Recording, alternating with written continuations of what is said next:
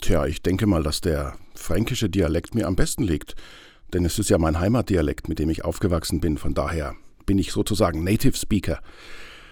Aber in Film- oder Hörspielen werden sehr selten allerdings nur Dialekte und, und Akzente gefordert.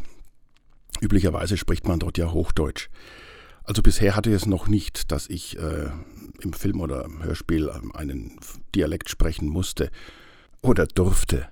Nur einmal bisher, da musste ich eine spanischen äh, Restaurantbesitzer sprechen. Das klang dann ungefähr so. ja, und Charaktere kann ich jetzt so pauschal eigentlich auch gar nicht sagen, was mir da am besten liegt. Ich versuche immer den Charakter, den ich gerade spiele oder spreche, auszufüllen und ihm gerecht zu werden. Und da ist es eigentlich ganz egal, was es für ein Charakter ist.